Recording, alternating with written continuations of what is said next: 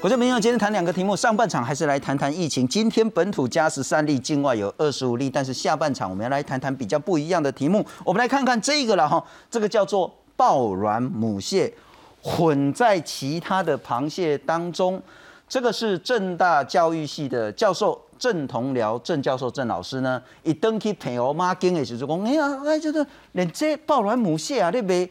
所以呢，他就说还活着还可以救的抱卵母蟹呢，他就通通都买下来。那说他自己一个人是能救多少抱卵母蟹呢？所以呢，他在公民的这个公共平台上呢，做了一个提案。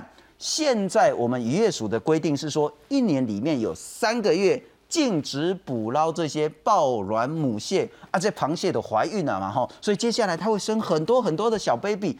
这个时候呢，不要去捕捞它，当然不能卖。可是，一年只有三个月，这远远不够。因此，郑教授提案，而且很快就达成目标，达成联署。渔业署呢，在昨天也开了一个公听会，到底应不应该把三个月的禁期呢拉长到一整年？只要是这种抱卵母蟹呢，通通禁止捕捞。但是渔民就说。哎，这个三个月的进步是我当时自己提出来的，所谓的渔业的永续、海洋的这个生态跟渔民的生计共存平衡，是他们早就在做。如果说你一整年都禁止捕捞，那对渔民们的生计会有很大的冲击。下半场还停在这个题目，但是上半场回到疫情，介绍两位特别来宾。首先欢迎是中央研究院生医所的兼任研究员何美香何老师。主持人好，观众朋友大家好，非常感谢您，因为你每次都给我们很多很重要的资讯跟观点，也特别感谢是星光医院加医科的主治医师柳峰池刘医师。现场好，各位大家好。先来看看现在大家还关心的就是疫情的部分，本土今天十三例，境外二十五例，但但是很重要的是说呢，包括桃园，包括其他的县市呢，还是有一些不明的社区感染源存在。而现在大家比较担心的是，包括桃园的这个自贸港区的问题，高雄港区的这个问题，我们先来看看。国内二十五号增加三十八例新冠肺炎确定病例，指挥中心表示，境外移入有二十五例，十三例是本土个案。在本土病例中，桃园新增六名，一八五一九、一八五二零是机场手推车案的相关接触者，都是在隔离期满前确诊。按一八五三二是按一八一一八的母亲，在居隔完后因转阳。比较令人担忧的是，一对就读幼儿园的姐妹按一八五三零、一八五三一，以及一名家住龙潭五十八岁退休人员感染源仍不明。桃园的案例大概就是刚才讲有三位哦，是我们现在会比较关心的哦。一位是刚才讲住在龙潭哈，那五十八岁的哦退休人员哈，那个足迹哈，那会公布。那我们现在还没有办法把它连上来。那两位小孩子哦，这也是目前它的关联性还不明。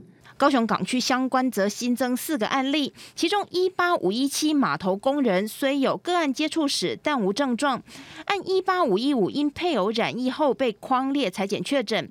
住在台南的一八五三三自述曾与一八五一六接触，两人有亲戚的关系。而台南的按一八五二二曾照顾确诊的孙女，按一七五九二隔离期满后裁检确诊。看起来高雄。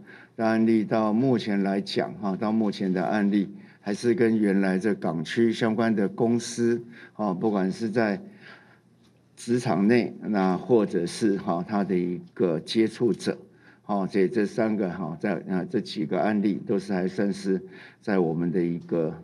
意料的范围内。宜兰礁溪某饭店则新增一例确诊，一八五二一是一八四九五的朋友。台北的不明感染源个案中，也就是圆山染疫厨师的房仲哥哥，曾带客户按一八五一八看屋，他也在二十五号染疫。相对来讲，哈，现在还是在一个研判期，哈，一个观察期。好，那在整体这几个案例，哈，要能够清楚做安全的，对，也要是在没有扩大情况下，也要到二月七号。由于博流近期疫情快速上升，近七日每日平均确诊数七十二例，累计六百五十一例确诊，加上二十四号国内也有两例自博流境外移入的个案，评估未来一到两周因为疫情高峰，因此指挥中心也宣布，即日起博流旅游疫情升至第三级警告。记者有陈昌伟推报道。不过说实话啦，因为是案例实在有一点多，所以当记者或是我们在讲说按多少多少的时候，大概进行也会起，连五个几都会起啊哈。但是我们很快来整理一下，今天本土病例是十三例，那昨天是十五例。是不是说代表控制住？等一下要请教两位专家学者。境外一路呢是二十五例，那因为春节的部分呢，该回来的也陆陆续续，甚至回来的差不多的，所以境外的威胁呢可能会相较一两个礼拜之前呢稍微减少一点点。不过我们来看看呢，这个是大家比较担心在桃园的这个远雄的自贸园区了哈。那当然是一圈一圈扩大，这个我觉得指挥中心画这个图还不错，就是每一天怎么框怎么筛，然后新增确诊的。情形，那今天或是昨天呢？一月二十四呢，再筛了这个两千六百一十九个人，目前是都是阴性，但是也不排除可能会阴转阳的情形。自由贸易港区呢，这个东西呢，大家现在还在关心，还是一个很大的压力。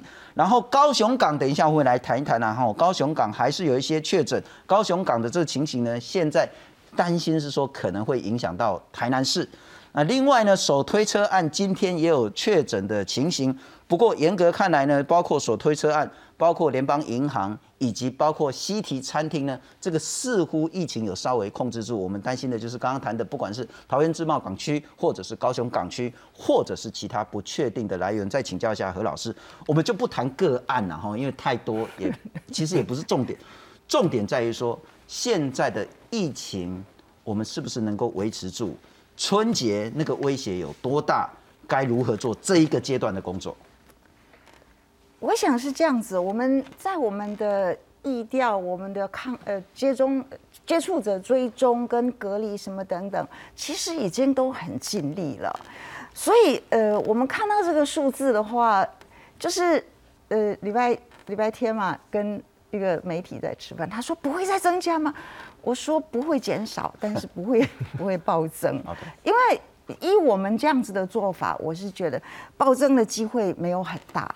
那控制了，什么叫做控制？控制就是没有暴增，就是控制了。嗯呃，春节会怎么样？就是我我想我个人。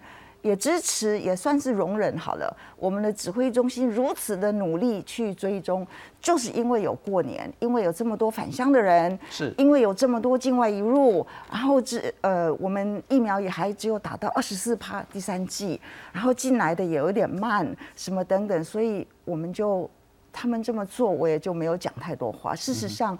下一个阶段当然就是要再放松一点啦，不，他这样子做是很辛苦，我们也不能很一直维持这么的做下去啊。指挥中心很清楚，说第一线的才这个疫调人员很辛苦，医师们很辛苦，民众也很辛苦了。对，但是因为我们可能一让天让这个冬天这关过，让春节过，是，然后让就是整个平息一点，然后让我们的疫苗打得更好。现在就是疫苗进来的慢。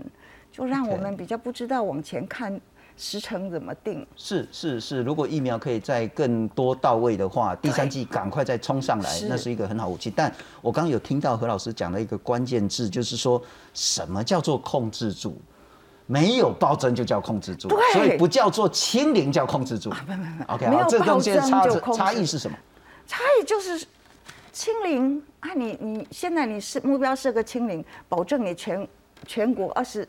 两千三百万人会失望。OK，那我们当然不做这种肯定要失败的事情啊。那就是说，没有暴增，没有暴增的过程里面，就知道说，我们不会在春节的时间让我们的医护人员很辛苦。我们不会在未来呢很快的时间以内，呃。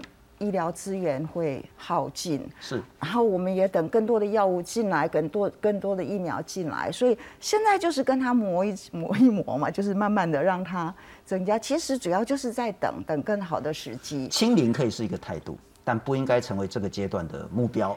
嗯，不是，对他们现在做其实就是往清零在做，当然不像中国，但是呃，其实嗯。呃，不应该做不到，也不应该拿清零来去做最大的努力，因为那要付出很大的代价。那我想请教，好，政府现在的那个整个防疫政策，我们大概可以很清楚。民众呢，因为现在其实大家会担心的，或者是心里有一个疙瘩，啊，我要不要去拜年啊？啊，人家要来拜年，我要不要说啊？你明年再来好了，已经一年没见了啊，好不容易要回娘家，初二大家一起吃个饭。好不容易远房的这个亲戚要来行村，阮囝要摕一个红包诶，该说不吗？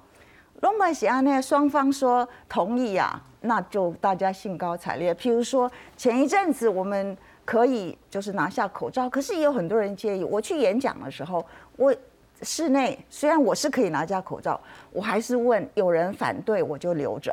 OK，这是很简单的道理。所以你要去拜访人，就是说好不好？那大家兴高采烈说，我当然要见你，那当然就去拜访。嗯那家人，我一直觉得我们家人年轻人自己要拿捏，长辈没有打疫苗的话，你自己要拿捏。OK 你可以不去，或者你去了只是跟他看一看，然后送一个飞吻。呃，不要 hug 了哈。没有 hug，没有吃饭，sorry，跟老人家讲，就说拍谁，你不打疫苗的话，我没办法。了解，这个这个也可能是对他另外一个压力去打哦。嗯哼所以这个是就是这些趁这个趁现在有一点疫情的时候呢，是我们一直说冲第三季我们可以放心，其实。第一、二季，我一直在看我们那个年长的那些人 还不少耶，是是尤其是好，你说八十五岁以上，你让他怎么样？那可真的是没打的人蛮多的。那个七十七十五岁到八十四岁的也不算少啊，也是蛮多是的是的是好五十岁以上也蛮多的。那这些都是蛮蛮蛮不过因为回到个人，就不能说啊最好不要去拜年，或是没有关系，赶快去拜年，不是这样讲，而应该是说双方的情感啊。说实在的，那做人喜谁然后很多时候喜多人喜看一次少一次了。那你最好是说能够维持真的是那种情感是很重要的。但如果长辈们没打疫苗，你可能要有其他的策略。对。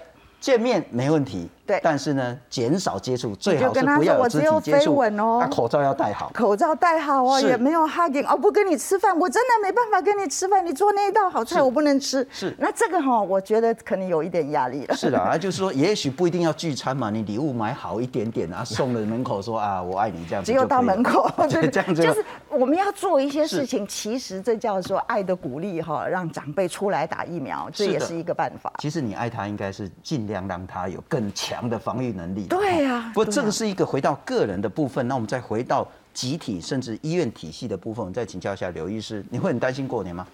呃，当然就我们医疗的立场，当然很担心过年了哈。那其实刚刚何老师讲的，其实我想也是现在指挥中心，呃，和跟各县市政府有时候可以接受的是，我们俗称的所谓的让疫情稍微的闷烧啊，就是说不能让它大幅的无限制的一直扩张，然后让确诊人数暴增。那等于是在过年之前，你等于就宣告投降，你似乎就是会面临要不要在过年前就宣告要不要升级这件事情。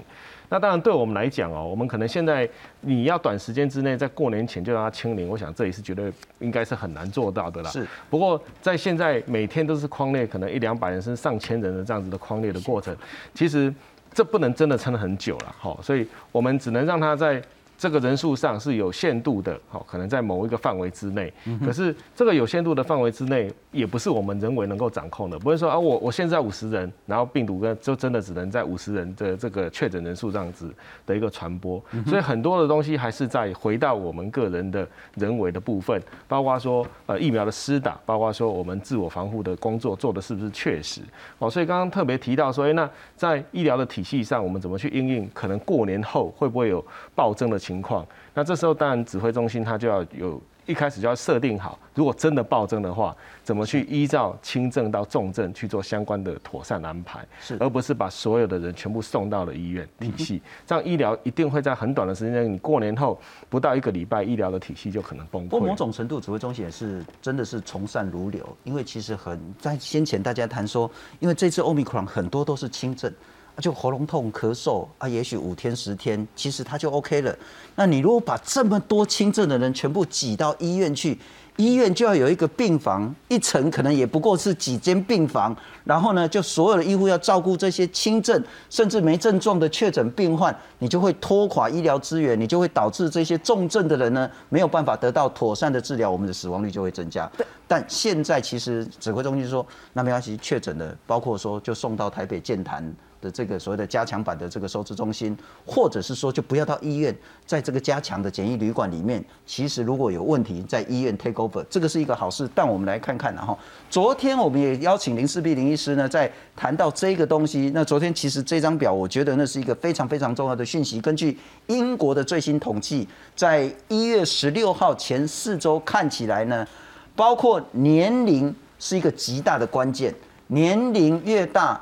罹患这个确诊 Omicron 之后的死亡率呢是极高无比，但打了第三剂之后呢，这个致死率可以大幅的下降，这是昨天的数字。但我们再来看看，然后我们再整理了一下其他的一些比较关键的资讯，我们请导播下一张，然后在那四个礼拜里面呢，英国确诊了三百一十八万多个人。换句话说，英国的整个疫苗施打率跟台湾其实差不了太多，那比台湾差一点点。他不赶快哦。对，但是他也确诊了三百多万，三百多万里面呢死了四千七百三十九个人，然后呢致死率呢是零点一四九，大概是千分之一点五左右。那这个其实跟流感有一点类似的啦，哈，这个致死率。不过我们再来看看另外一个很重要的，我们把它做了一个图表，分成六十岁以上。跟六十岁以下，跟不分年龄，那你看到中间橘色那一条线呢，就是不分年龄。如果没有打疫苗呢，致死率是零点一六；打了一剂呢，降到零点零九八；打了两剂、三剂，这个数字看起来有点上升，但这在解读上可能是统计或其他的这些问题，或者是说疫苗施打的期间可能打比较久等等的。但我们看到，如果是六十岁以上，上面那一条红色的，这个就恐怖了。没打疫苗六十岁以上的英国人呢，致死率是六点八，打一剂降到四点二，打两剂降到三点七，打三剂降到零点四。如果你拿零点四跟六点八，那就是天跟地的差别。那当然，六十岁以下的，不管你有没有打疫苗，都会比六十岁以上少很多很多的致死率。没有打疫苗，六十岁以下的呢，是零点零四五的致死率。打一剂降一半，变成零点零二二；打两剂还是零点零二二；打三剂再降一半，变成零点零一。好，请教何老师，该如何去解读英国的这个情形？回到台湾该如何去做防疫政策？这个是这样子哦，你看六十岁以上的哈，那个死亡率那么高，可是他的六十岁以上施打疫苗，那个未施打的人应该只有五趴。是。我们都记得这个数字。那去年六七月，当然现在他三季我去看了，他只有打五五成，是好像五成多。所以三季是很重要，两季可能还是不够。那我们距离这个还很远哎。我们的尤其我们的长辈。不过我我要我还是要讲一个，嗯，让大家可能也不能说放心，是就是值得去探讨的一个议题，就是说，我们一直有基因的研究，然后告诉我们说。呃，以前就是知道说在第三个染色体有基因，这几天呢，芬兰人公布说他们找到了基因了，就是在这个染色里面找到了基因了。那这个基因，台湾人的比例应该只有零点五，欧洲人的比例是八趴，所以这个是他们的死亡率跟重症率可能会比我们高，这是我们一直期盼这是真的，可是会不会是真的，我们其实并不知道，所以。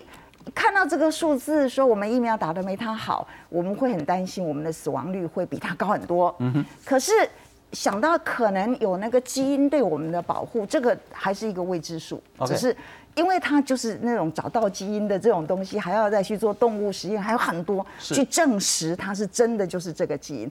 但是那个从流行就是基因流行病学的方式去找。那里有个叫做 high risk for severe disease 的基因，应该是真的。嗯哼，那那条基因我们的比例真的很少，东亚人真的很少。所以这个是我们可以让我们比较放心的在往前走。嗯然后也要很小心的鼓励大家打疫苗。这我要讲这个东西是两个目的了解了解，就是就是戒慎不必恐惧了哈。但是我还是想请教一个很敏感的问题，针对何老师。呃，我们大概都知道，要让现在一剂或两剂的覆盖率，从现在一剂大概是八成多一点，两剂还是在七成多，再加个五趴，加个十趴，是真的不容易。但打三剂的台湾民众还是少很多，因此现在的政策应该是请全力让那些想打三剂的人，通通可以打得到第三剂，还是同时要拨很多的资源，让那一些没打一二剂的人出来打？因为现在哈来打第三季的都是在外跑的，在外工作的，所以他们想打就让他们打，不应该让想打的人打不到疫苗。假如，但是我认为，施打第三季就是去提供疫苗，呃，你就是一个在每个地方设一些疫苗施打，这是一种方式嘛，一种人。可是你要去规劝那另外的人，那个可能是另外的资源，可能它不一定是同样的资源，我不是很清楚。就是我们可能用其他的方法啦，或者同时。上上次好像呃有一些有一些对有一些诱因好像也有一点效果，有好像催出了几 percent 的人是那是不是在这些长者有一些我但是我不知道有多少，这个都可以仔细的去看。我看到很多媒体做了蛮多的这个 survey 去了解说为什么不施打疫苗，那那些其实可以再仔细的看到底它的分布是如何城乡。北中南。是。我相信是不大一样的 clientele，你知道吗？北方北部人不打，跟南部人不打，可能不一定是一样的。嗯哼，所以那个就是我们要怎么再去努力的一面去思考。不过把第第三季打好是那个催，那个叫做 diminishing return，那个是催花很多精力的。我们就是讲，然后我们借助家人，什么人都有家人啊，没有家人人不多。某种程度就是说，现在大概都是像是那个感染科医师啊、加医科医师啊、公卫学者或是医师们呢，在去倡议这些疫苗政策。对。但是现在恐怕是包括社会学啦。经济学，对，甚至行销广告的，对，艺人呐，对，哦啊，或者是任何一个所谓的有效的这些政策学者人呢，就全部要进来。对，那不过我再请教一下刘医师了哈，从嘉义的观点，你如何看待？我们其实这一张表，我们真的觉得说它可以解读很多很多资讯。第一个，年龄是一个极大的关键，年龄越大，致死率越高，尽管是面对 Omicron。它还是有很高很高的致死率，不打疫苗就是六点八趴，一百个死大概七个人。那打了三剂呢，降到零点四，这是一个非常清楚的讯息。那对于六十岁以下呢，致死率呢，当然也降，只是没有说那个 CP 值那么那么高。我还是想请教，疫苗真的是我们最重要而且是非常关键的因素嘛，在防疫？我想目前来讲啊，尤其六。目前看起来就是十四六十岁以上哈，这两个相差就差了十四倍了哈。六十岁以下当然差距上可能或许没有那么多，可是我们可以看得到哈，就是在他们的死亡率看起来都还是远比我们目前担忧的这个流感还要高。许多了哈，我们流感大部分都说死亡率差不多是千分之一啊，所以如果我们不分年龄层来看，可能死亡率也差不多千分之二，还是会比流感高，是高两倍左右。那所以对我们来讲，它必定就是如果在以流感的，我们还是希望以疫苗去降低死亡率的这个观点来看的话，以现在以 COVID 来讲的话，当然还是会希望以。介入疫苗这件事情来降低我们的死亡率。哦，那目前当然虽然有一些药物会出来，可是药物的出来基本上它可能会随着病毒的变换，它会改变它的有效性。哦，那虽然说现在新的可能对于不管是辉瑞的疫苗看起来效果还不错，可是我们的病毒还是会持续的变的。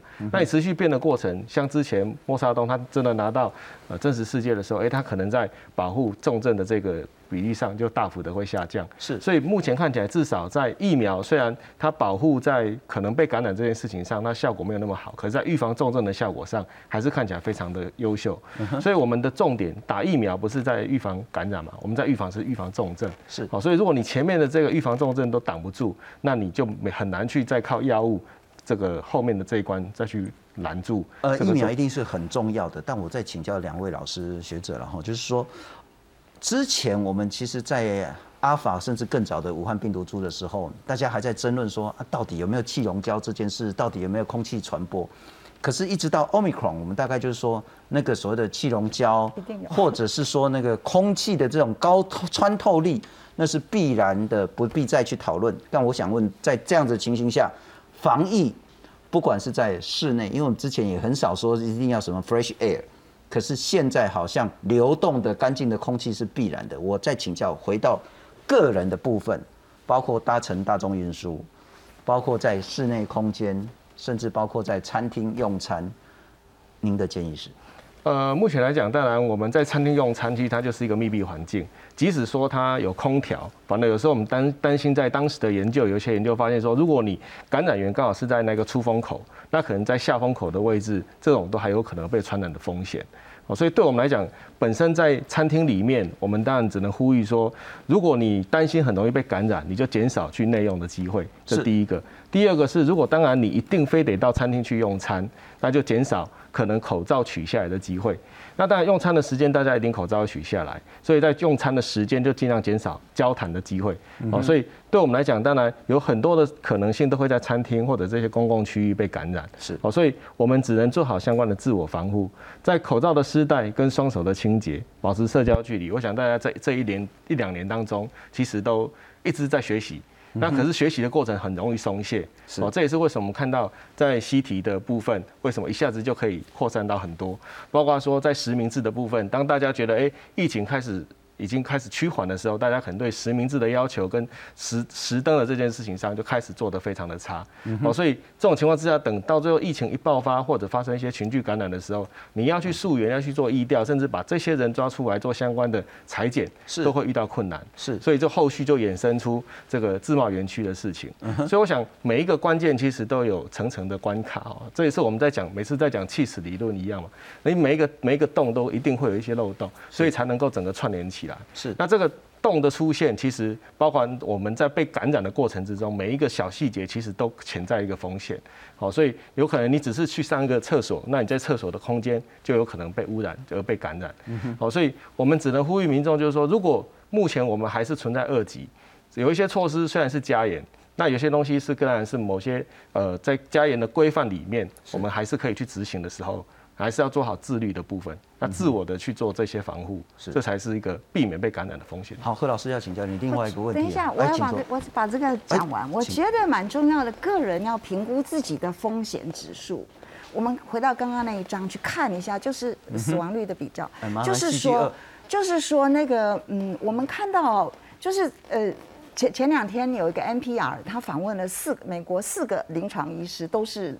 那他们就讲了很多东西，其中有一个，就是因为这种资料现在文献还还来不及嘛，那他就告诉你说，哈，他看到的就是年轻没有没有没有共病的人，他还是会进 ICU，这种人肯定他没打疫苗。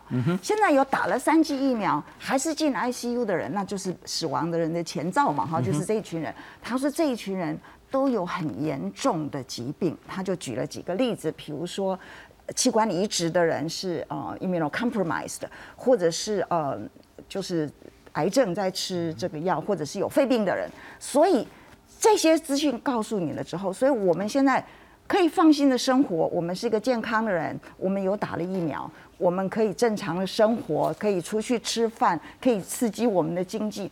只是我们要注意，回家里家里没有没打疫苗的长辈，就是就是这样子。我们每一个人去了解，是好死亡感染。其实现在我们应该是不要害怕感染，要为自己负责，也要为家人负责。对对，那就是对这个风险指数，我们要有一个很清楚的了解。如果你已经打了三剂疫苗，你又是年轻人，没有任何的共病，没有慢性病，是，而且你的家人呢？其实也都打了三剂疫苗了，年纪也不是说很大，也没有什么大的问题。其实你不用害怕。对，但如果你有家人没打疫苗，年纪很大，一大堆有的没有的慢性病的话，你就要考虑，你就要很小心了哈。好，那我请教一下那个何老师这个问题了哈。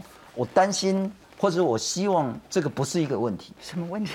呃，潘建志潘医师呢？在今天他的脸书上讲说呢，我们要小心这个叫做螳螂捕蝉，黄雀在后，这个叫 Omicron 的妹妹 BA two。那现在他说呢，因为 Omicron 出来之后呢，Delta 往下掉了，所以好像呢，Omicron 呢把这个所谓的螳螂，把这个 Delta 这只蝉呢吃掉了。可是当 Omicron 开始要往下掉的时候，BA two 在丹麦的情形又上来了。是，你会担心害怕这个欧米孔的妹妹吗？应该不会。现在我觉得这个，我今天正好有趣嘛，就花了一点时间看了一下它哦。资料是很少，但是都是学者之间的互相讨论。因为做研究的人，他们会有一些一些地方，他们可以写字互相讨论。所以我们去看这个。